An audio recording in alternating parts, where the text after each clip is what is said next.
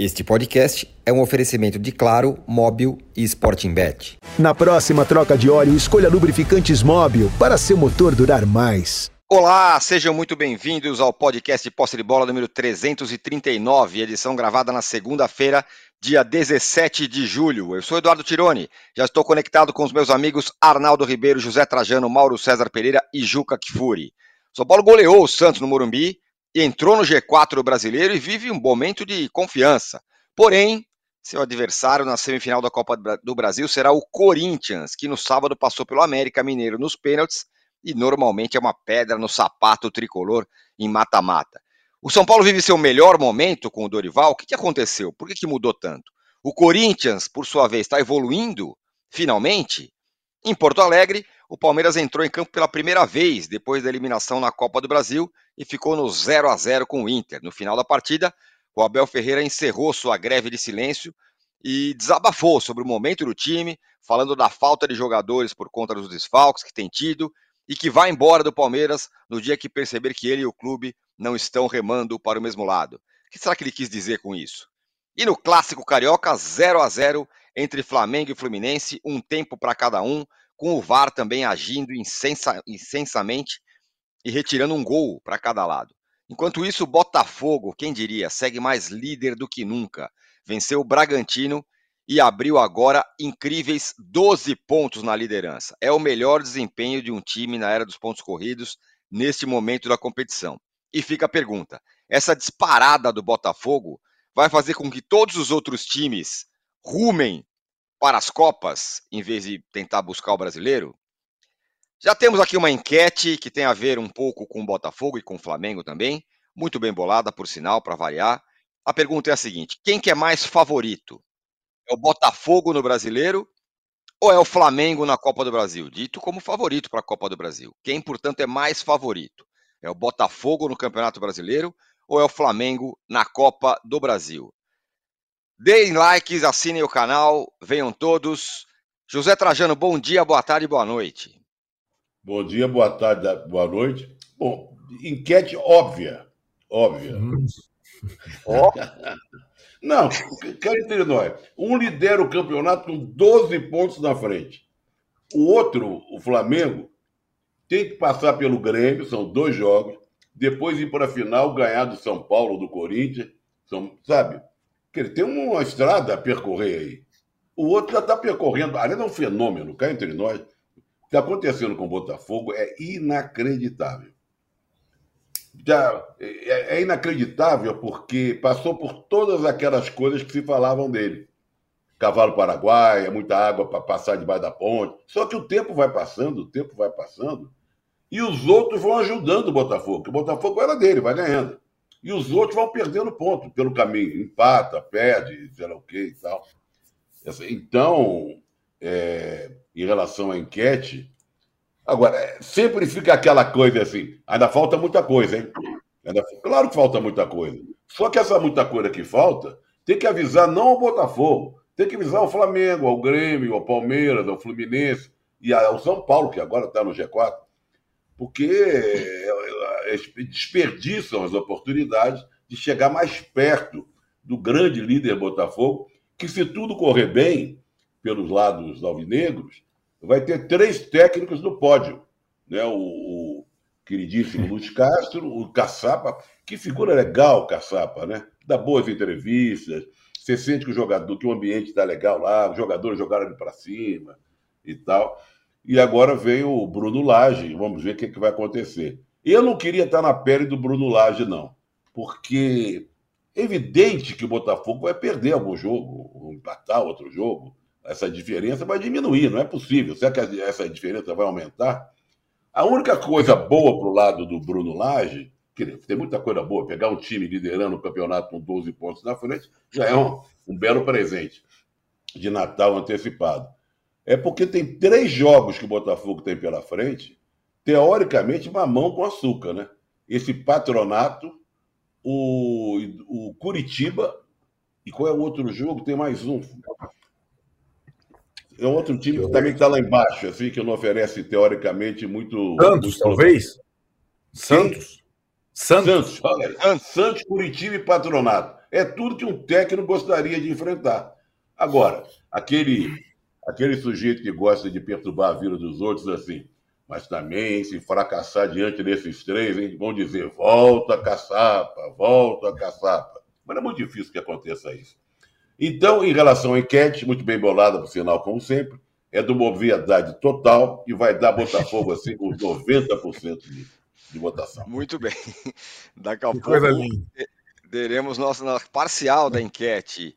É, agora, Juca, é, São Paulo goleou o Santos, fragilíssimo Santos, né? Teve até polêmica lá que o, que o Falcão estava assistindo a final do torneio de Wimbledon enquanto o Santos chegava no estádio e tudo mais. Só que agora o São Paulo vai encarar o Corinthians na Copa do Brasil. Normalmente, em mata-mata, o Corinthians se dá bem contra o Tricolor. É mais ou menos a relação que tem o São Paulo contra o Palmeiras. São Paulo sempre se dá bem contra o Palmeiras. O Corinthians se dá bem é, contra o São Paulo. E tá com o Cássio mais uma vez em estado de graça.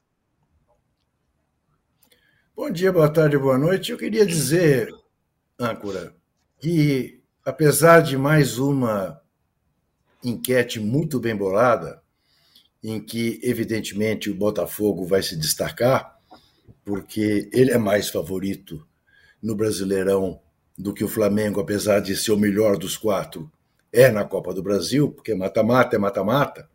Ano passado quase perdeu a final para um time né, que incomparavelmente pior que ele, o Corinthians, no Maracanã.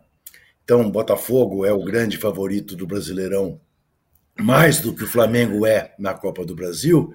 Eu fiquei muito desgostoso com a sua abertura. Gostei é da enquete, mas fiquei muito desgostoso.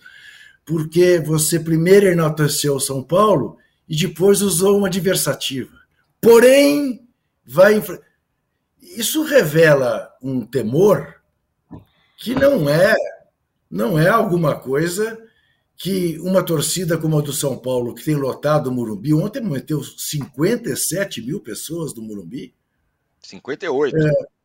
É, é quase 58.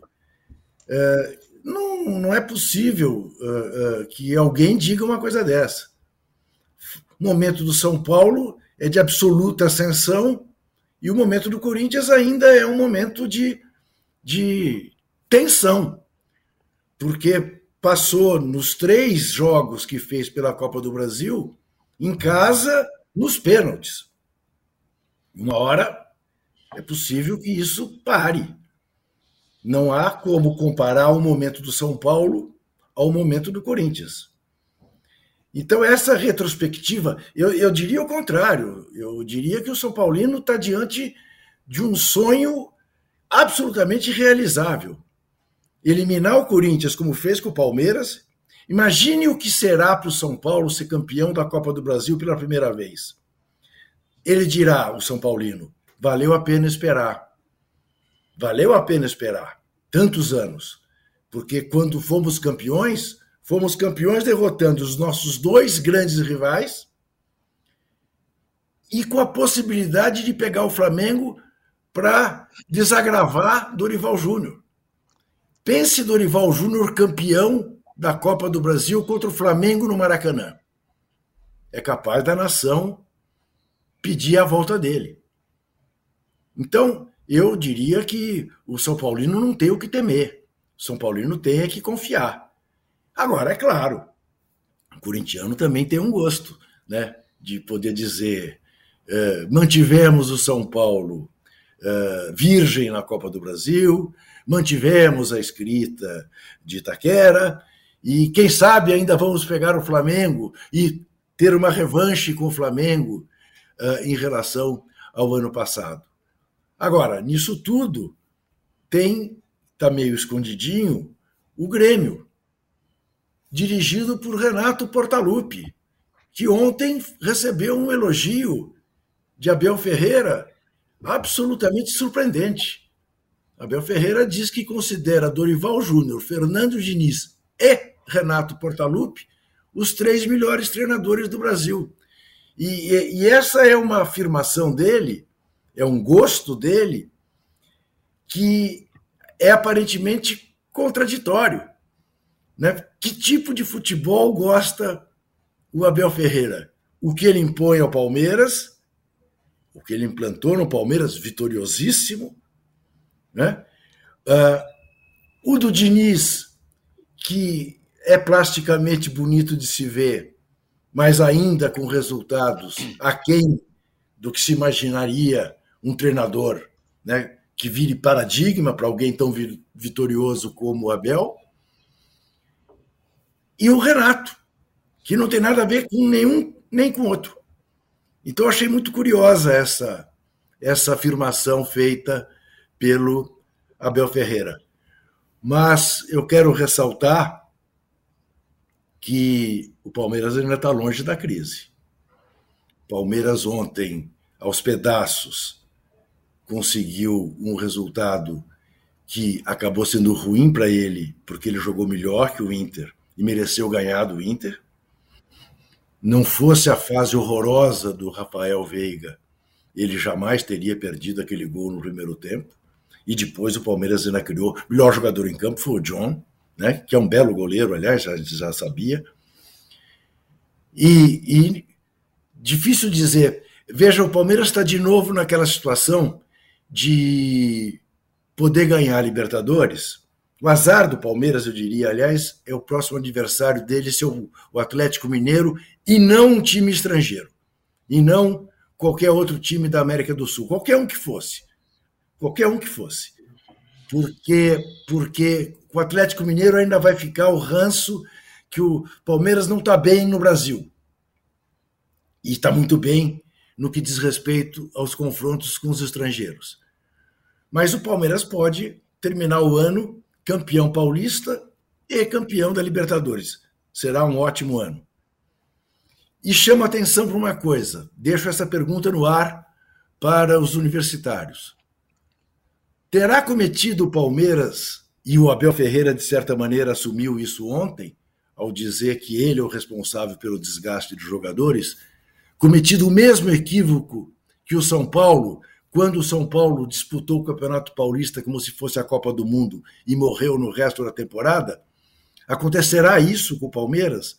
Deu muita importância ao campeonato estadual e agora está pagando preço? Deixo essa interrogação no ar. Muito bem, boa pergunta essa, aliás. Vamos falar sobre o Palmeiras daqui a pouco. O Abel também é, falou, né? Quebrou o seu silêncio, falou sobre reforços tal. Já, daqui a pouco a gente vai chegar nesse ponto do Palmeiras, Arnaldo. Mas ontem o senhor esteve no Morumbi, 58.127 pessoas lá. Uma vitória bem tranquila do São Paulo, que vive, acho que o momento é exatamente esse, é de tranquilidade. É o time sem pressa, o time que tem cadencia o jogo, Dorival sempre muito calmo, muito tranquilo. E o, São Paulo vai ganhando confiança, por incrível que pareça, está no G4. Era o time que era, é, tinha que fazer 45 pontos, lembrando, hein? É, agora essa é do Corinthians, também não caio nessa, né? Corinthians e São Paulo, uh, na prática, uh, com os elencos que tem, com as folhas de pagamento com os jogadores, não são candidatos ao rebaixamento, né? Se você pegar uh, o restante, a questão era o momento delicado que cada um vivia. O São Paulo não vive mais, o Corinthians também não vive mais. Essa situação ainda matemática do Corinthians é só você observar os adversários, o quanto o Corinthians é, consegue ainda investir no time dele. Agora eu tô com o Juca, só pegando essa comparação. Quem comparou São Paulo e Corinthians nesse momento, de certa forma, foi o Vanderlei Luxemburgo, dizendo que ninguém acreditava nele no Dorival. É, ele chegou depois do Dorival, é verdade, um pouco depois. É, mas o São Paulo já tem um padrão coletivo que o Corinthians ainda não tem. O que não quer dizer que o Corinthians não tem até jogadores mais decisivos que o São Paulo. Além da tradição e da, da, da pedra no sapato, como você disse, em mata-matas, o Corinthians, da torcida e do fator Neoquímica Arena, o Corinthians tem muitos jogadores decisivos. Com a recuperação do Renato Augusto, mais ainda. E os dois estão na frente tripla. Não na frente tripla da tríplice coroa, que só o Flamengo tá. Mas hoje a gente falava, né? Depois de Corinthians e América, só três times do Brasil estarão em três competições. E são eles: Flamengo, Corinthians e São Paulo. O São Paulo é, é difícil um time jogar duas partidas tão bem no intervalo tão pequeno. Quinta-feira no Allianz Parque e domingo no Morumbi. Ah, o Santos está muito mal. Está muito mal mesmo. Mas o Palmeiras não está muito mal. E normalmente, depois de uma classificação na casa do adversário, é, na, com aquele contexto, tem aquela tradicional relaxada, né? E não foi o que aconteceu, né? O São Paulo jogou contra o Santos a Vera, trocou alguns jogadores. é, eu acho que muito dessa questão da confiança, tranquilidade, claro que é o comando do Olival, o time começa é, a ter algumas boas notícias vindas do departamento médico. Então, hoje você tem, é, por exemplo, para o setor ofensivo, você começa um jogo com Juan, Caleri e Luciano, e no segundo tempo você coloca Erisson, Pato e David, é, três atacantes por três atacantes. Você foi em todos os times do Brasil, mesmo os mais é, sólidos, tem tantos jogadores é, do meio para frente. O São Paulo passou a ter com o departamento médico mais vazio. E, de fato, além de ter vencido mais um jogo, o São Paulo jogou bem mais um jogo. Vai dando confiança, sim. A temporada tem as suas semelhanças com a temporada passada em termos de desempenho. O São Paulo está na mesma fase da Copa do Brasil que esteve o ano passado. Está iniciando o mata-mata da Sul-Americana no ano passado chegou até a final. E no Campeonato Brasileiro, a essa altura, já tinha caído um pouquinho, não estava no G4. É, ainda é uma pequena margem para o G4, porque está muito embolado aqui. É, fora o Botafogo lá em cima, o resto está muito embolado. Mas o São Paulo vem jogando é, bem, sobretudo quando atua em casa diante da sua torcida. No Campeonato Brasileiro, é, a campanha em casa vem dando essa gordura para disputar as primeiras posições. O São Paulo só perdeu um jogo em casa para o Palmeiras, tem como mandante a segunda melhor campanha, só perde para o Botafogo. E, e, acho que o trabalho do Dorival ainda uh, não pode ser comparado com o do Luxemburgo. O trabalho do Dorival é sólido, já tem uma assinatura, o time tem um padrão. O do Luxemburgo ainda está em construção. Veremos os próximos passos do Corinthians. É isso que eu queria é, colocar o Mauro na conversa sobre São Paulo e Corinthians, que estão na semifinal da Copa do Brasil, sobre os trabalhos de um e outro. Embora o Luxemburgo tenha comparado, né, juntado ali os brasileiros como desacreditados, são trabalhos ainda bem diferentes, né, do Luxemburgo e do Dorival. Porra, agora essa pergunta não pode ser séria, né, cara? Peraí, o Luxemburgo, o Luxemburgo tem como comparar, ele tem um elenco melhor, tem investimentos, ganhou agora um jogador, o Rojas, que vai custar o Corinthians mais ou menos que custa o Calera ao, ao, ao, São Paulo, que é o mais caro jogador do elenco. É um elenco muito mais caro. Os últimos jogos tem cinco vitórias. Vamos pegar os adversários do Luxemburgo, do Corinthians. Ganhou do Santos, ganhou do Liverpool do Uruguai, perdeu para o América Mineiro, ganhou do Atlético, que não ganha de ninguém. Vai tentar hoje a primeira vitória com o Felipão. Ganhou do Universitário do Peru, que é fraquíssimo, e ganhou suando o sangue do América depois dos pênaltis. É um retrospecto de vitórias, mas com adversários mais fracos. O São Paulo teve um momento ruim, aquela derrota para o Cruzeiro, que não estou a bola no gol. É, teve a derrota para o Palmeiras, mas ganhou Tolima, tudo bem, não é lá essas coisas também, hoje o Tolima, mas ganhou do Atlético Paranaense, do Tigre, do Fluminense, duas do Palmeiras e do Santos, que o Corinthians também ganhou. E teve um empate com o time reserva, fora de casa com o Bragantino, que vinha aí de bons resultados e virou fio justamente naquele jogo, que não venceu o São Paulo reserva, cheio de reservas, e perdeu o Botafogo no sábado. É evidente que o trabalho do Dorival é melhor. O São Paulo é favorito, sim, contra o Corinthians. Mas como é Copa, eu poderia repetir aqui um zilhão de clichês dizendo que pode dar Corinthians. Claro que pode dar Corinthians. Mas é muita crendice. Pode, ah, que ele nunca venceu aqui ali. Os dois jogos vão acontecer nos dois campos. Talvez o São Paulo nem precise quebrar tabu nenhum, possa garantir a sua classificação jogando no Morumbi, com um bom resultado no Morumbi. O São Paulo hoje tem um time melhor que o Corinthians, jogando mais bola. E o Dorival é muito melhor que o Luxemburgo hoje. Em termos de comparação. Eu acho que isso aí, porra, é muito claro o favoritismo do São Paulo. Mas a gente sempre tem que fazer a ressalva que tem gente aí que não entende. Favorito não é sinônimo de vencedor. O favorito, olha no dicionário bonitão lá, vai ver lá, favorito, aquele time que esportivamente, em tese, tem mais chance de vitória. É o São Paulo. Vencedor é depois do jogo. Pode dar Corinthians. Também era favorito do Atlético Mineiro e o Corinthians passou pelo Atlético Mineiro. Agora ganhou agora do América, que é o pior time hoje do campeonato, o lanterna do Campeonato Brasileiro, que joga também, jogava três competições e está todo se embananando justamente com essa maratona, numa situação parecida com a do Fortaleza do ano passado. Não é um mau time, dentro da possibilidade do América, mas é um América que está muito sobrecarregado, por isso é o último do Brasileirão, e o Corinthians suou para ganhar. O, o, o, São Paulo passou pelo Palmeiras, que também não vive melhor mas é o Palmeiras, dá para comparar um com o outro, né? É o Lanterna com, contra o atual campeão brasileiro, e campeão paulista, e campeão da Supercopa, né? É diferente. É, acho que são níveis bem diferentes de adversários. O São Paulo venceu os dois. O São Paulo está melhor até, até acontecerem os jogos daqui a mais uma semana e pouco, no né, primeiro jogo, é, entre os dois pela Copa do Brasil. Talvez alguma coisa mude, pode um resultado, um tropeço, um jogador que se machuque e tal, mudar um pouco esse cenário. Mas se jogar assim agora, quarta-feira agora, é evidente que o, que, o, que o São Paulo é o favorito contra o Corinthians. Né? E esses números que mostram vitórias do Corinthians mostram também adversários fracos. Corinthians ganha de adversários fracos nesse momento. A tabela, a tabela, o calendário da temporada nas três competições deram ao Corinthians aí adversários mais fracos e ele ganhou. Ok, perfeito, tudo bem. Mas não coloca no, no nível do, do, do, São Paulo, não. Isso tudo é coisa de São Paulino ficar com essa superstição. Não, que não sei o quê, que a gente nunca venceu aqui ali. Papo furado. Vamos falar a Vera mesmo? São Paulo é melhor e é o favorito sim contra o Corinthians. Favorito não é, não, repetindo, não é vitorioso obrigatoriamente, mas tem toda a chance de passar pelo Corinthians. Toda a chance de passar pelo Corinthians, porque vive um bom momento e, e, e os resultados recentes comprovam isso. Agora, só é bom o São Paulo entender que a campanha, realmente, o Arnaldo frisou isso aí, é muito parecido com o do ano passado. Nas três competições, São Paulo hoje tem três pontinhos a mais do que tinha no passado no brasileiro. Tá? E com a pontuação atual, não estaria tão acima, que o pessoal do, do grupo de cima tinha mais pontos. É. Então, assim, uma rodada, a, campanha desse ano pode ficar idêntica do ano passado.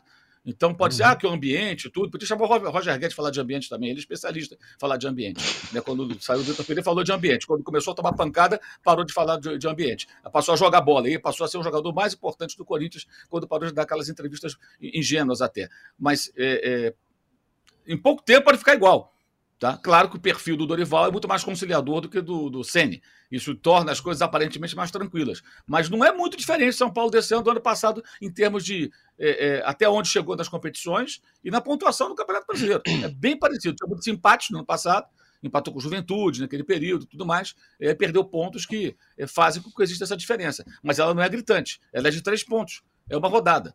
Então acho que tem, tem uma caminhada longa aí para que o São Paulo possa de fato mostrar qual é a dele nessa temporada dentro do Campeonato Brasileiro. Vai ser um time de, de grupo de Libertadores, vai brigar por algo mais, vai perseguir o líder, o que, que vai fazer? Enfim. Muito bem, ó, tá vendo? É assim que é. O Mauro deixa as coisas como elas são. Não tem é favorito e acabou. Ficamos aqui cheio de dedos, será? Superstição. Agora, Juca, Juca para a gente fechar aqui o, o, o, o, assunto, é, o Mauro passou por, um, por uma questão. Hoje o Dorival é melhor técnico que o Luxemburgo, o São Paulo é favorito e o time está jogando bem. Que é um, um, ambiente, vamos dizer assim, que o Dorival no São Paulo não está acostumado. Ele está acostumado com, com o não favoritismo, com não, vamos, vamos devagar e não sei o quê. Ele está sendo. O São Paulo está colocado num outro lugar agora. Mas então, mas acho que o São Paulo, o Dorival está certíssimo, né? Ele diz que ele tem sorte, mais do que competência, não é isso? Fez essa ironia, uh, diz que cada jogo é um jogo, que o São Paulo não privilegia nada, que o São Paulo olha para cada jogo como se fosse o definitivo, e assim vai caminhando. Acho que pés no chão, que é bem o estilo uh, do Dorival. Trouxe confiança para o time, porque a verdade é que a torcida há muito tempo está respaldando, nos piores momentos também esteve presente. Tem um outro clima agora, a, a, você vê a postura corporal do time do São Paulo é outra. É outra. É, o São Paulo entrou para jogar contra o Santos. Claro, eu também entraria para jogar contra o Santos, mesmo que fosse na Vila Belmiro. Mesmo que fosse na Vila Belmiro com torcida né? Porque até isso o Santos perdeu, dada a fragilidade do seu time. Mas o São Paulo entrou ontem absolutamente convencido de que ganharia o jogo, como ganhou. A única providência que o Dorival tem que pedir à direção do São Paulo é mandar trocar aquele travessão que impediu dos gols mais bonitos da história do Morumbi. Aquela, não é isso? Aquilo ali seria. Já, já, imaginou se aquela bola entra e depois ainda o Pato entra e faz o. o seria o quinto gol? Né? Era assim o, o creme do creme. Né? Não é possível que aquele travessão seja do Murumbi. Aquele travessão não é do Murumbi, tem que tirar ele de lá. Mas São Paulo é isso. empolgar, não pode empolgar. O Botafogo não se empolga. Veja as entrevistas que os jogadores do Botafogo dão depois dos jogos. É uma coisa impressionante como o Botafogo está absolutamente concentrado em não permitir que a euforia tome conta. Né? Consciente, falam em ganhar o título, sabem que estão fazendo uma campanha para ganhar o título, mas que não está nada ganho ainda. Então, é, é, é, isso que o Mauro disse. Não, não dá para discutir nesse momento. Imagine que fosse hoje, em vez de ser Goiás Atlético Mineiro, a chance para a primeira vitória do Filipão, é, fosse São Paulo e Corinthians. Em qualquer estádio. O que, que as casas de aposta diriam? São Paulo é favorito. É favorito. Vai ganhar? Ah, não sei. Ah, não sei. Não sei. Não sei. Mas que é favorito, oh. é favorito. Hum. Muito bem, temos aqui ó, 2 mil likes e uma audiência brutal, então nos deem likes aí. Trajano, eu vou deixar você curioso. Mas você tá reclamando dos likes? Eu tô pedindo like desde que começou o programa. Vamos, vamos aos likes. Trajano, você, você quer que, eu te deixe um pouco mais curioso? É. Você quer que eu te deixe um pouco mais curioso ou fala uma, uma, uma, uma parcial? Não, dá uma parcial, dá uma parcial. Vamos ver. Quem é mais favorito? Olha o Juca, hein? Botafogo no Brasileiro, 75%. Oh. Flamengo na Copa do Brasil, 25%. Tá fácil, hein, essa?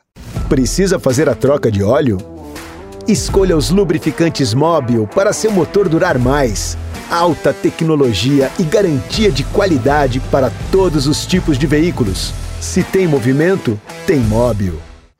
Tá Ô, Trajano, o, o, o, Abel rompeu a lei do silêncio. Aí falou de reforços do Palmeiras, que só o Guardiola nunca foi demitido, o Guardiola e ele mesmo. Enfim, rompeu a lei do silêncio e falou um monte nesse empate do, do Palmeiras 0 a 0 O Palmeiras que vai se distanciando no Campeonato Brasileiro, mas tem a Copa Libertadores ainda. Na verdade, ele não falou muito só do jogo, né?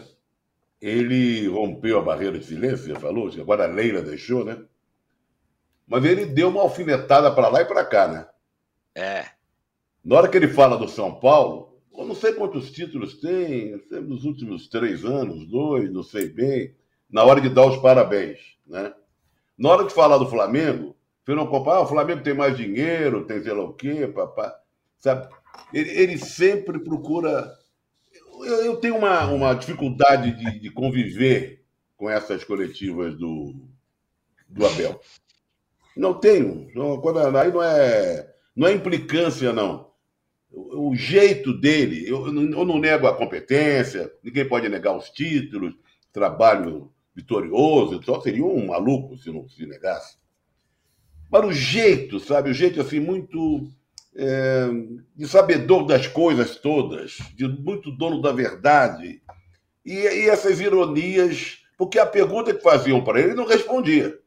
Também não é tática dele. Vários políticos famosos, até de quem eu gostava muito, era campeão nisso. Né? É, pergunta uma coisa, ele vai falar de outra.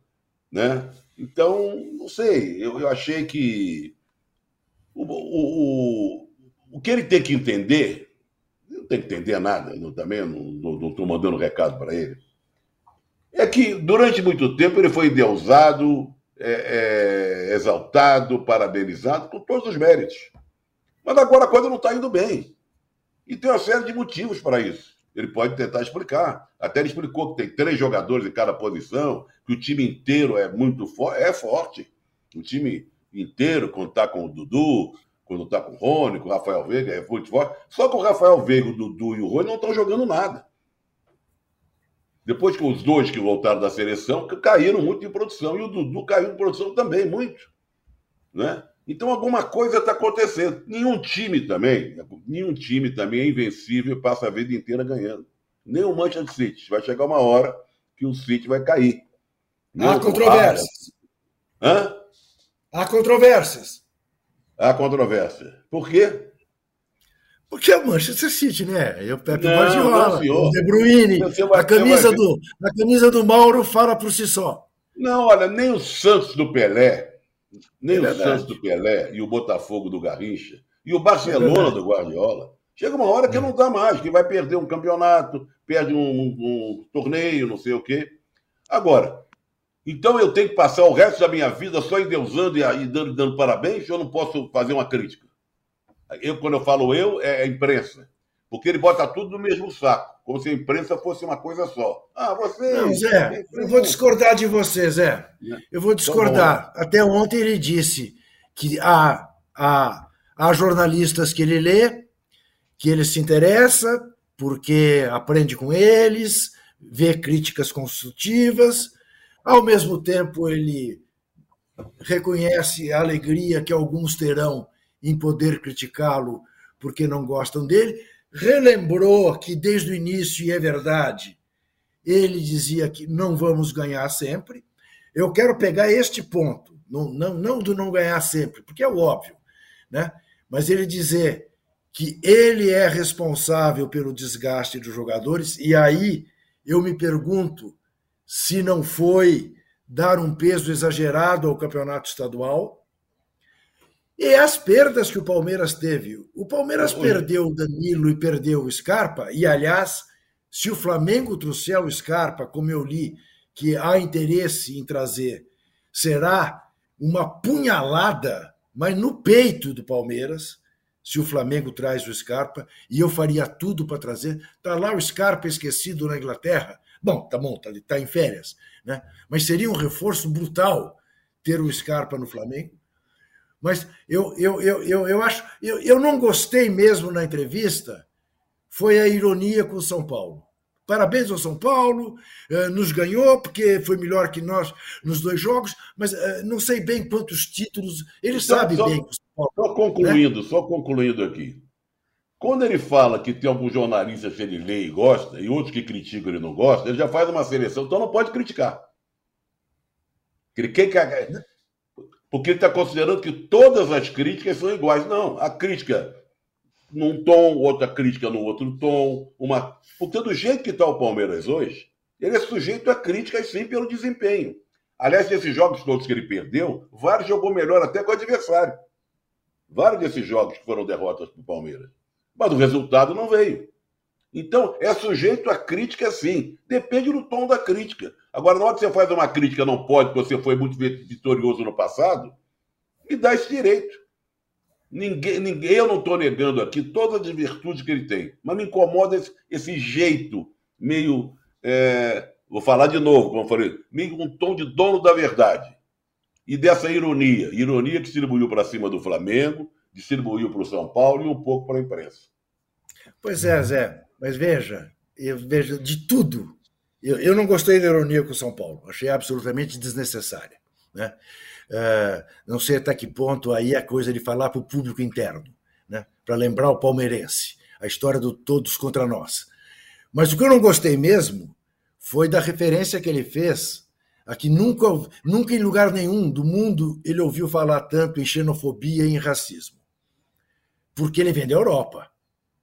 E ele vem de Portugal, que é um país que tem sido xenófobo com brasileiros. Racista coisas que, também. Coisa que os Muito brasileiros racista. não são com os portugueses, ao contrário, somos todos filhos da terrinha, né? temos todos sangue português com muito orgulho. Isso não ficou bem. Passou uma ignorância que não é uma coisa que parece ser dele. Ele está longe de parecer um, uma figura ignorante. Né? Não, não pegou bem fazer aquela referência. Que foi uma tentativa de resguardar a, a equipe técnica dele, né? os seus companheiros de comissão técnica.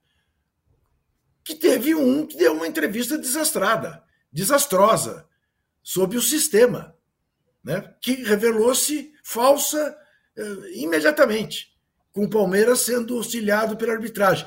Chance, aliás, que ele teve ontem de reconhecer mais uma vez e perdeu. Ah, Deveria mas... ter dito. Né? Aí, né? Agora, de resto, eh, eu, eu, eu, ao contrário, eu gosto das entrevistas dele, porque mesmo quando ele estava ganhando e era criticado, ele faz pensar nas entrevistas que dá. Ele sai da mesmice, né? ele dá entrevistas francas, ele se abre, como ele diz, dá o peito aos tiros. Ele dá. E isso eu acho positivo. Entrevista Fala. franca quem dá e fala um monte de besteira é o Luxemburgo. Então, franqueza por franqueza, salve o Luxemburgo. Então, mas aí a gente está comparando o alhos com bugalhos, né? O, é. o Abel é um técnico novato. É, é, dá a impressão de que ele é um técnico que tem histórico. Ele tem três times na carreira. Ele nunca viveu o que ele está vivendo. Ele nunca viveu uma idolatria dessa. Até falou que os torcedores do Palmeiras dizem amá-lo mais do que a própria família. E é verdade. E agora ele está vivendo, talvez, o time entrando num, num, numa pequena queda. É, ele dirigiu o Braga e o Paok. Ele não tem trajetória no futebol ainda. A trajetória dele está sendo construída neste momento. Então ele não tem nem experiência é, é, prévia com sucesso e nem experiência prévia com fracasso. Ele vai tendo essas balizas agora. Não dá para comparar, não falando nem em termos de qualidade, mas com a trajetória do Luxemburgo, do Dorival, do Guardiola, do fulano, do outro, que já passaram por derrotas, vitórias, crises, demissões, tal. O Abel é um novato. Então tudo para ele é, é recente é, e, e, acho que ele tem é, nessas. Eu, eu tô aí. Eu entendo que o Juca está falando, porque as entrevistas dele permitem que a gente debata depois, né? Então a gente está sempre. Ele ficou em silêncio um tempo, acho que foi ruim para ele e para o Palmeiras, porque ele é um cara, evidentemente, pelo que a gente conheceu nesse, nesses meses de Brasil, que se alimenta do conflito, e por isso que ele solta as, as ironias, as indiretas para os adversários. Quando ele fala do São Paulo, da eliminação e dá o mérito meio a contragosto tal. O São Paulo é o time que tem, na era Bel, mais vitórias do que empates e derrotas. É um feio. São Paulo ganhou sete vezes do, na era Bel com três técnicos diferentes. E ele falou quantos títulos o São Paulo ganhou nos últimos tempos. Ganhou só um, diante do Palmeiras do Abel. né? Então tem essa. Tem, São Paulo ganhou umzinho nos últimos anos. Ganhou do Palmeiras do Abel. No título paulista com o Crespo lá atrás. Então, assim, é, é, ele, ele ainda é um cara, é, embora tenha escrito livro e tal, não sei o que lá, ele é um técnico novato. A idolatria que ele tem para uma torcida, se você. Ele, só, ele não é ídolo do Paok, nem do Braga, nem de ninguém. Ele só é ídolo do Palmeiras. Então, a, e acho que o limite, Juca, é, do que ele fala, não é, na minha interpretação, propriamente o limite de, do campeonato estadual, sabe? é o limite de três anos tirando tudo de um grupo de jogadores que tem seus limites.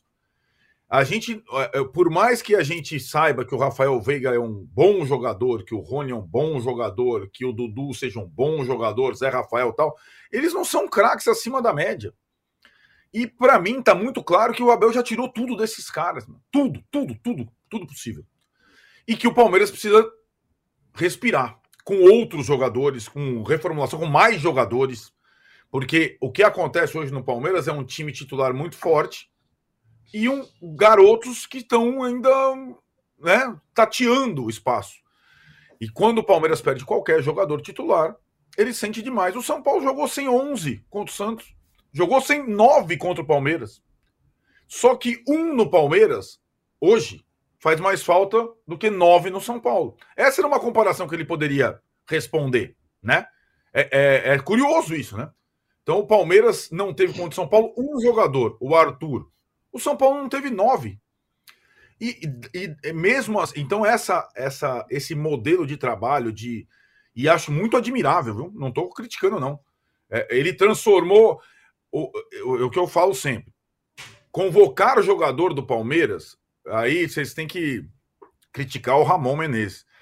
Os jogadores do Palmeiras, assim como os jogadores do São Paulo, do tricampeonato, esse tem a semelhança do Murici do tricampeonato, não são jogadores de seleção brasileira. Eles são bons jogadores para os clubes dele. A grande diferença do Palmeiras é não ter craque, ter um conjunto. Não tem craque. Palmeiras não tem craque, caramba. Né? Então, assim, e aí quando vai para a seleção, vai começa a viajar, perde a data FIFA e tal, não sei o que, o machuca um o time sente demais. Esse é o modelo do Palmeiras, é um modelo que tem limites. O Abel tem limites. Ele está descobrindo agora quais são os limites dele. É, e ele não tinha experiências anteriores. Ele tem um desafio grande agora que é reciclar esse time do Palmeiras, que para mim chegou no limite técnico, tático, emocional, psicológico, tudo. Chegou no limite e perdeu uh, na Copa do Brasil está muito distante no brasileiro e tem o Atlético Mineiro pela frente na Libertadores. Não será surpresa algum se o Palmeiras ficar sem nada nesse segundo semestre, porque bateu no limite, bateu no teto.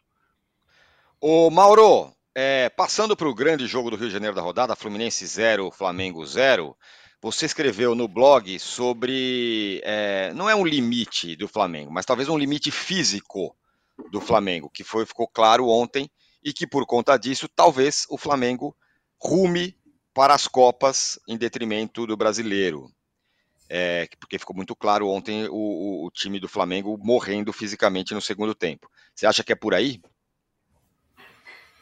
É, primeiro quero deixar claro que eu acho um absurdo o Flamengo não priorizar o Campeonato Brasileiro, né? Isso acontece em função das trocas de técnico constantes, né? O São Paulo ele, ele estreou na segunda rodada do campeonato. A primeira, o técnico era o Mário Jorge, o técnico do Sub-20 contra o Coritiba.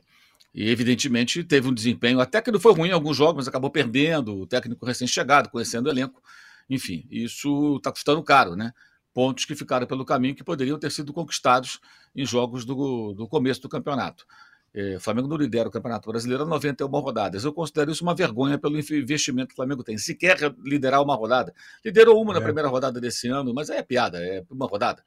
Venceu um jogo 3 a 0 o Fluminense também venceu 3 a 0 os dois ficaram em primeiro. Eu falo liderar mesmo o campeonato, assumir a ponta depois de um determinado número de pontos disputados. Eu acho isso constrangedor pelo elenco que o Flamengo tem e é reflexo de comportamento de jogadores de erros dos técnicos também, mas principalmente da forma como o futebol é gerido, com essas trocas de treinador a todo instante. Então, o cenário é esse, tá? Quer dizer, isso não é uma justificativa antes que algum bobalhão ache que eu estou passando pano para alguém. Não, não estou justificando nada, não trabalho no Flamengo, apenas eu sou o Flamengo. Eu estou criticando. E acho que vai acabar levando o, o time para as Copas por uma razão muito clara. Ontem, no segundo tempo, o Flamengo morreu. O primeiro tempo foi até bom, marcou o Fluminense no campo de ataque, dificultou a saída de bola do Fluminense. Poderia até ter feito um gol numa daquelas situações, foi até melhor. O Fluminense conseguiu equilibrar o jogo mais no final da primeira etapa. E no segundo tempo, o Flamengo morreu, nitidamente. Porque enquanto o Fluminense, nas últimas semanas, jogou um jogo contra o Internacional e ficou no Rio de Janeiro descansando, o jogo foi no Maracanã contra o Inter, de novo no Maracanã contra o Flamengo, nem viajar, o Fluminense viajou, o Flamengo foi jogar no Maracanã contra o Atlético Paranaense, em São Paulo contra o Palmeiras, gramado sintético, em Curitiba contra o Atlético, mais uma vez o gramado artificial, e aí voltou a pegar o Fluminense. Então era claro que ontem o time estava pegado. Ah, mas e o elenco? É, o elenco ontem não tinha Fabrício Bruno suspenso, o, o Ayrton Lucas suspenso, o Pulga machucado, o Pedro machucado, é, tinha mais um Bruno Henrique machucado, sem falar Mateuzinho, lateral direito, que está machucado há um tempão. Cinco, seis jogadores aí, alguns que seriam titulares é, é, contra o Fluminense e que não jogaram porque estavam fora. Aí você vai apelando para os reservas imediatos, os jogadores que entram e saem do time, e para outros e outros. Até o André, atacante, acabou entrando no jogo. Um atleta que raramente tem oportunidade, jogou alguns minutos contra o Bragantino, daqueles vergonhosos 4 a 0 Então acho que a tendência é empurrar para. Vão acabar empurrando, que nem foi ano passado, para as Copas. Agora, essa semana, por exemplo, qual foi a prioridade do Flamengo? Não foi o Fluminense, foi o Atlético Paranaense. E aí tem o seguinte também: se por acaso priorizasse o brasileiro, que é o que eu acho que seria o certo, eu acho que seria o certo. E a Copa do Brasil joga do jeito que for e perde para o Atlético. Aí, como o Arnaldo falou aqui, o Cudê colocou o, Hulk no banco contra o Corinthians. Ah, menosprezou o Corinthians. Ah, vou dizer que menosprezou o Atlético. O Arnaldo falaria isso certamente. Porque o Arnaldo e muita gente acha que tem que priorizar a Copa. Eu acho que não. O Flamengo tem que priorizar o Campeonato Brasileiro, não Copa. A Copa é secundária. Que nem esse time aqui, ó. O Manchester City prioriza o campeonato, a Premier League. A Copa, se tem para ganhar, ganha. Agora, o campeonato, todo ano estão lá quase ganhando. Não tem para ninguém. É, eu acho que o time que tem mais investimento, que tem mais condições de ter regularidade no campeonato, tem que brigar pelo campeonato. Então, eu acho vergonhosa a participação do Flamengo nesses últimos brasileirões. Esse ano, de novo, o Flamengo está longe do líder. Né, com vai ter muita dificuldade para recuperar. É evidente que o Botafogo deverá perder pontos, porque é natural que seja, que seja assim, não é por conta do Bruno, do Bruno é porque é, é, essa, esse desempenho é totalmente ponto fora da curva. Você dificilmente sustenta por 38 rodadas, tem 15. Por 38, e, o Botafogo flerta ali com perigo, né? Quanto o Grêmio foi esse jogo mesmo de sábado. O, o Bragantino perdeu um gol ali com poucos minutos no segundo tempo, cara a cara com o goleiro. Né? O Bruninho perdeu. E na sequência o gol do Botafogo, uma falha clamorosa do, do goleiro Cleiton, que aliás é incrível como é que o Bragantino investe tantos jogadores, não contrata um goleiro bom, é um goleiro muito fraco, falha, falha com frequência, e do Natan, que quando saiu do Flamengo, parte da Flamengo chiava, parecia que o Flamengo tinha negociado um novo Aldair. Falhou dos dois gols. Primeiro, ele cabeceou para trás, na saída do goleiro, né? Na sequência, o Tietchan fez o passe para o gol do Eduardo, muito bom jogador Eduardo. E no segundo, ele faz um corte errado, o de Plástico chega, bate cruzado e faz o gol. Os dois gols têm as digitais do, do novo Aldair da Flabibimi, que era o Natan. É um zagueiro jovem que ainda não virou nada. Talvez até vire, mas até agora não é. E quando o Flamengo vendeu, muita gente reclamou, achando que era um jogador extraordinário, e até agora não demonstrou ser. Então é claro que em algum momento o Botafogo deve tropeçar, mas duvido, eu acho muito difícil o Flamengo acompanhar. Eu não sei nem se alguém vai conseguir acompanhar, porque os outros times é. também ficam envolvidos em outras competições. O, o Palmeiras vai olhar para quê? Vai olhar para Libertadores, não tenha dúvida. A Libertadores é prioridade total. O Flamengo deve priorizar as Copas. O Grêmio, a tendência com o Renato é priorizar a Copa do Brasil. Esses confrontos com o Flamengo. Agora, e o detalhe: um agora semana que vem, duas rodadas de Libertadores e o outro jogo lá no, no meio, lá de agosto. Então você vai ter um período aí com times assim preocupados, né? Não machucar esse titular importante. Como é que vai ser o Soares nesse período? Dificilmente vai é. jogar jogos do brasileiro. Se jogar, vai jogar bem pouco. O Renato deve guardá-lo para os confrontos com o Flamengo.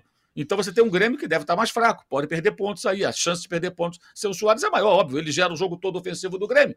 Então, para o Botafogo, isso é ótimo. Agora, eu acho um negócio constrangedor o Flamengo ficar tanto tempo sem sequer liderar o campeonato. Tem torcedor, ah, não, mas ganhou a Copa do Brasil. Não importa, eu estou falando do brasileiro. Você pode ganhar a Libertadores e, e eventualmente, é, é, ganhar a Copa do Brasil, mas você tem que brigar pela liderança do campeonato. O Flamengo nem isso tem conseguido. E isso tudo é reflexo das, das confusas decisões do departamento de futebol. E no calendário brasileiro, é, as coisas funcionam assim. Em 2019, no ano de ouro do Jorge Jesus, etc. e tal, ele foi eliminado de cara pelo Atlético dos pênaltis na Copa do Brasil, Atlético Paranaense. E isso deu a ele semanas livres, que agora quem tem é o Diniz. Eu acho que aí a gente tem que falar um pouco do Diniz. O Fluminense, que entrou o campeonato como um dos favoritos, teve uma turbulência, aí esqueceram o Fluminense. O Fluminense está fora da Copa do Brasil. Ontem a superioridade física era flagrante do Fla-Flu e é óbvio que isso é, é em função do calendário que o Fluminense teve e que o Flamengo teve, totalmente diferente um do outro. Isso para mim é muito claro. E aí você tem o quê? O Fluminense em condições talvez de remar um pouco mais do Campeonato Brasileiro. Ele só vai jogar contra o River Plate, o River Plate não, contra o Argentino Júnior, perdão, é, só no dia 3, é, 2, aliás, acho que é 2. Primeiro, dia primeiro. 3, sei lá. Primeiro, primeiro dia primeiro, é. Primeiro, é primeiro, primeiro depois dia 8. É, é nas terças-feiras, os jogos fluminenses argentinos. Vai jogar na Argentina só no dia primeiro. Estamos no dia é. 17. O Fluminense passou essa última semana e meia, aí, duas semanas, jogou contra o Inter no Maracanã e o Flamengo no Maracanã, nem viajou. Então você tem o Juqueno machucado, o Alexandre que está há algum tempo machucado, o Keno se machuca muito mesmo. O elenco todo inteiro, praticamente. Duas lesões apenas para hoje em dia. Oh, São Paulo tem um monte, Flamengo tem um monte, vários times têm um monte de jogador machucado. E o Fluminense tem quase ninguém, se você comparar com outros rivais. Então o Fluminense, em tese, é um time que deveria agora dar uma, uma acelerada, tentar pontuar, pontuar e esperar qualquer tropeço do Botafogo. Um empate, uma derrota, coisa assim, para se aproximar. E aí tem todo um segundo turno, né? embora seja pouco provável. Acho, acho que é, é, mais factível imaginar o Botafogo perder pontos, sério, para o Coritiba em casa do que para o Santos jogando, sabe-se lá onde. Nem sei onde vai ser esse jogo, tem que ser a 150 quilômetros da Vila Belmiro, né?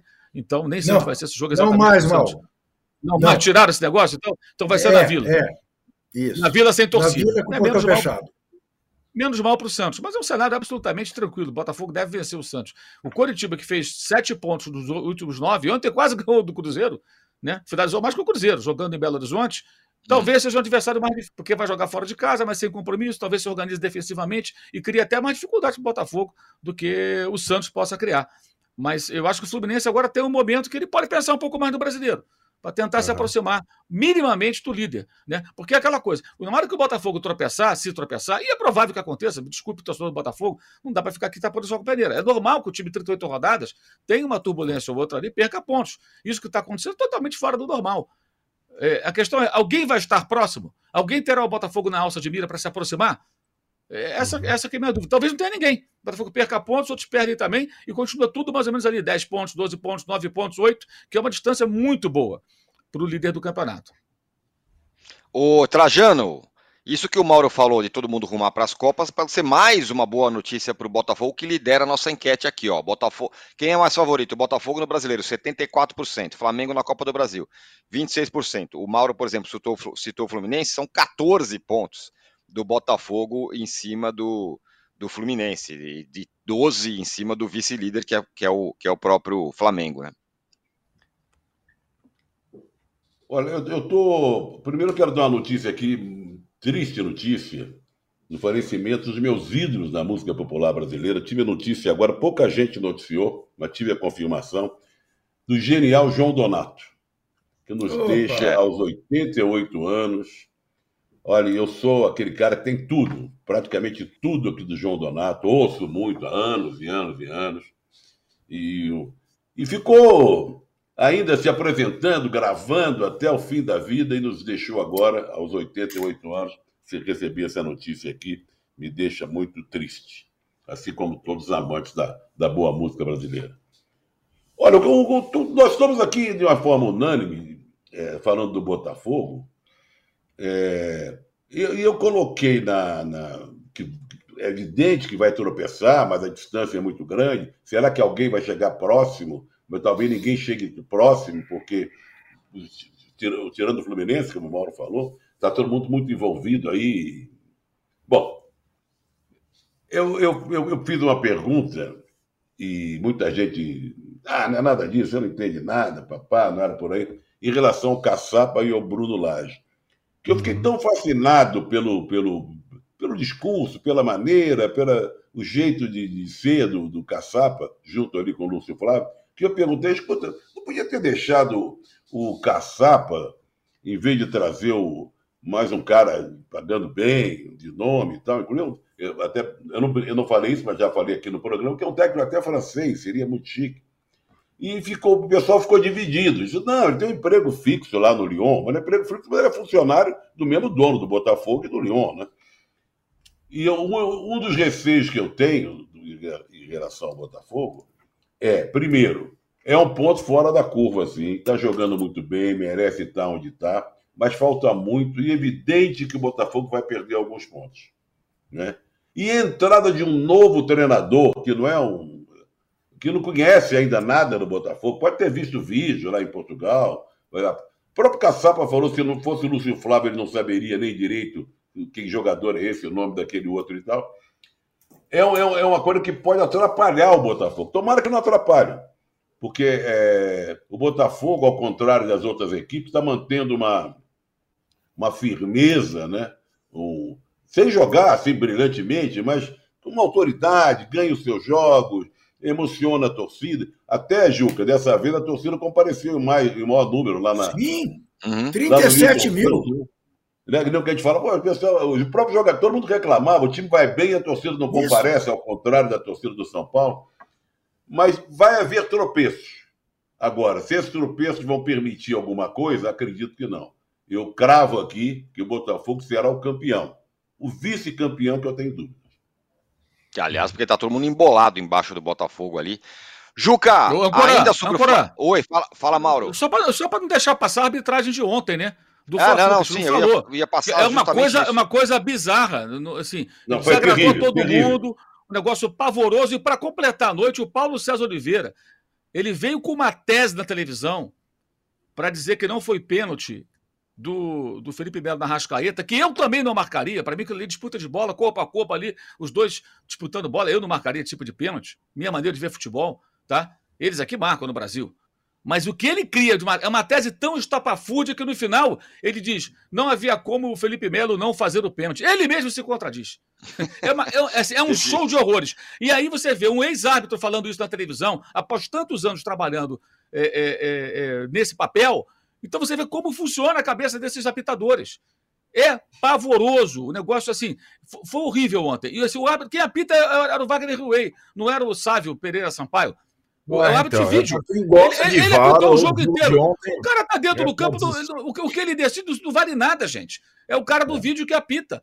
É, é brincadeira. Exato. E aí, aí vem o seguinte, né? Aí o CNM vai fazer lá. A, agora tem a central do apito da CBF, né? CNM e o convidado. Aí ele vai dizer o quê? Que ontem foi falta do Pablo no, empurrando nas costas do cano. Mas não houve do Everton Ribeiro, porque não houve força suficiente, foi o que eles falaram, né? E no Pulga, no lance do Vitor Roque. Então, assim, veja a contradição. Veja a contradição. É, é, bizarro, é um negócio assim muito absurdo. Muito absurdo. Né? E a central do apito, que sobrou dela ontem, né, mostrou mais uma vez o quão inútil ela é.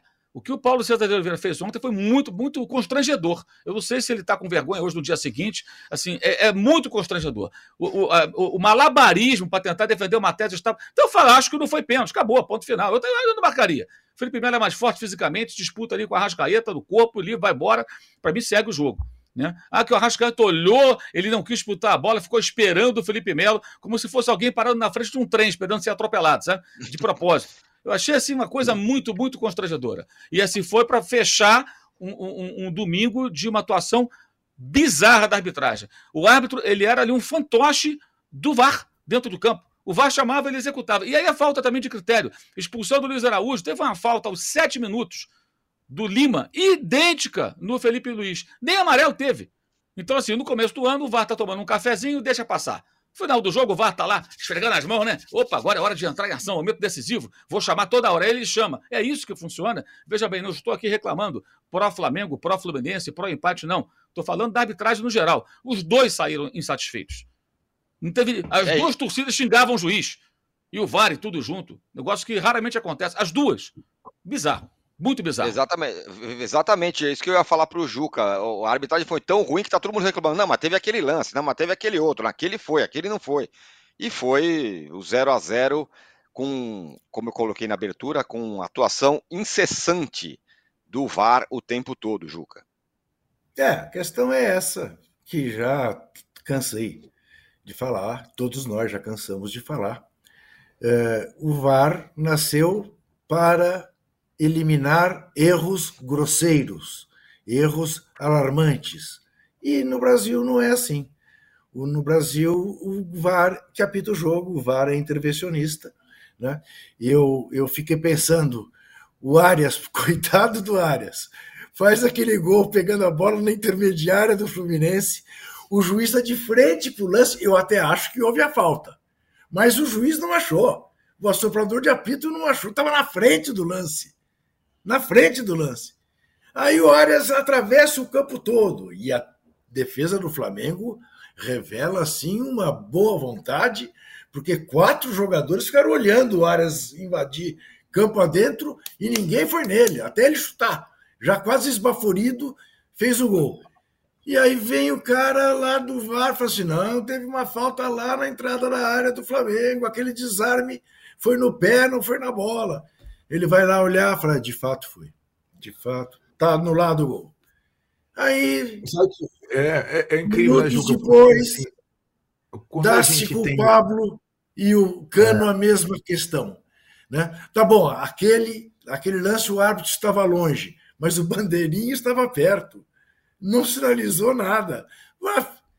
É impressionante. É isso. Enquanto, enquanto não puserem na cabeça do VAR que ele está ali para impedir erros grosseiros, vai acontecer isso. Abaixo o VAR, abaixo o VAR, abaixo o VAR, só atrapalha. É só atrapalha. Só atrapalha no futebol não, brasileiro, só atrapalha e confunde. Exatamente. E aí depende do, do perfil, da personalidade do árbitro chamado pelo VAR é, acatar, entre aspas, uma decisão do VAR ou não. Aí fica muito frágil a coisa. E, e acho que a coisa mais bizarra é você é, mergulhar nos áudios, nas conversas. Tem um árbitro ali com 60 mil, 70 mil na orelha e 22 jogadores azucrinando e um cara lá no ar-condicionado. Ô, Fulano, dá uma olhadinha, eu acho que aconteceu tal, tal coisa. Fulano, dá uma... Cara, é, é surreal para lance interpretativo e tal. Ou é uma coisa bizarra, e às vezes tem coisas bizarras que o árbitro não atende o VAR, ou são coisas. Ontem, assim, é, no Maracanã, para mim é, é a. Para quem gosta. Eu, eu, imagino o, o pobre torcedor que foi ao Maracanã, dos dois times, tendo a, tendo a, a ilusão de comemorar um gol aqui ou um gol ali e, e, a coisa volta depois, 10 minutos na fita. Pra... Cara, é, é, é, eu tô contrajando, né? o VAR no Brasil ele já fracassou, né? ele não, não está em estudo. O VAR no Brasil já tem, já tem uma experiência maior que a do Abel no Brasil. O VAR do Brasil fracassou. Isso é, isso é, acho que não tem discussão mais. Juca, suas considerações finais. É um alerta, apenas um alerta. que eu recebi de um especialista em futebol, que estranhou muito tanto o Yuri Alberto quanto o Roger Guedes tirarem a camisa como tiraram ao fazer os gols que fizeram contra o América e mostrarem um colete com uma marca dessas de material esportivo com GPS e tudo para medir desempenho de jogador.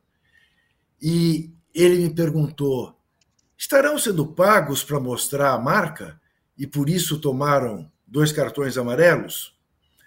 Como já houve casos de jogadores que recebiam para correr para placas na hora de comemorar gols, fica a interrogação: será que tem indústria de material esportivo, de material científico, pagando o jogador para tirar a camisa na hora do gol? Fica a interrogação aos repórteres que têm a chance de conversar com eles nas zonas mistas. Você está tirando a camisa para fazer propaganda de uma marca de colete? Muito obrigado. Até sexta. Muito bem, ó. Pautamos, hein? Trajano, ó, a nossa enquete ficou assim, hein? Quem é mais favorito? É o Botafogo no Brasileiro, 74%. É o Flamengo na Copa do Brasil, 26%. É, cento. O posse de bola fica por aqui. Às 11 horas tem o D' com o Razan, o PVC, e o Bruno Andrade. E às 6 da tarde eu volto com o fim de papo. Valeu, Mauro, Arnaldo, Trajano e o Juca que já foi. Até sexta. Tchau. Tchau, pessoal.